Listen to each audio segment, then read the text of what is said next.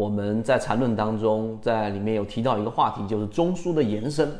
这个章节很多人完全都没有读懂啊。那对于缠论的这一种观点，就会有如此明显的一种分歧。有人认为缠论它就是一个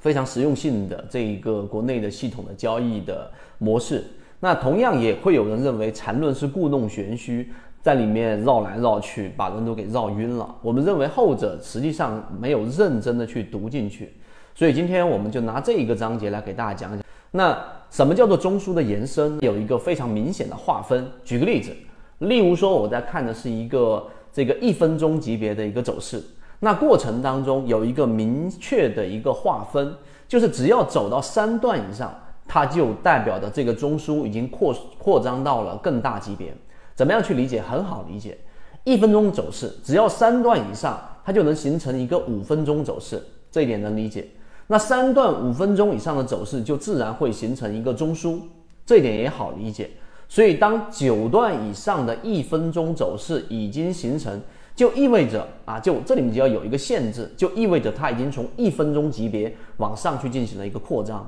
就不要在原有的级别上去不断的去在里面纠结或者说是去等待，因为它已经扩张到了更大的级别。这个由于时间关系，我们就讲到这里。所以它这里面就做了一个非常明确的划分，在缠论里面实际上就有了这样一个明确的限制：九段以上的同级别走势一旦走出来，就不要超过八段，明白这个意思吗？也就是说，前面形成一个一分钟走势的中枢啊，它就是三段以上了。如果它再往后再走出我们所说的这一个。哎，六段就第九段已经形成了，这个中枢就再往后走，你就不用去过多的分析，因为它这个中枢已经在更大级别上进行了扩张。那第三点我们就讲到这里，所以它的实用性就在于它创造了很多限制的条件，让我们在交易过程当中有很明确的把手，知道什么时候我们在什么位置上可以去做我们的类型的买卖点。实际上，所有的不同级别走势，它就相当于是一个中枢。以及中枢与中枢之间的连接的一幅长卷，那你明白这个意思之后，就在这三轮起伏当中，你要最后做到的最终目的，而是到最终可以做到我们一直在讲的一个关键词，叫做肉眼识别。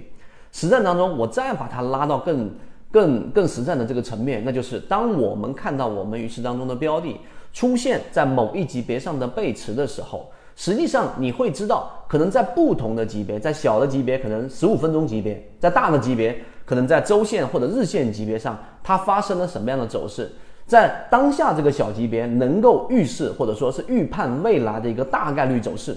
那这种情况之下，在交易你就有了所谓的盘感。所以，作为最后视频当中我们在讲的盘感，并不是你每天要不停的盯盘，不做任何的思考，不做任何的限制的情况之下，就自然而然的获得某一种顿悟或者启发，这是不对的。而真正的交易，就是刚才我们上述的这个内容，你首先得有一个非常明确的定义划分和限制，并且呢，它是一个成系统的交易。在缠论当中，我们认为这个是国内，尤其是适合 A 股交易市场里面的唯一系统。今天我们三分钟就讲那么多，希望对你来说有所启发，和你一起终身进化。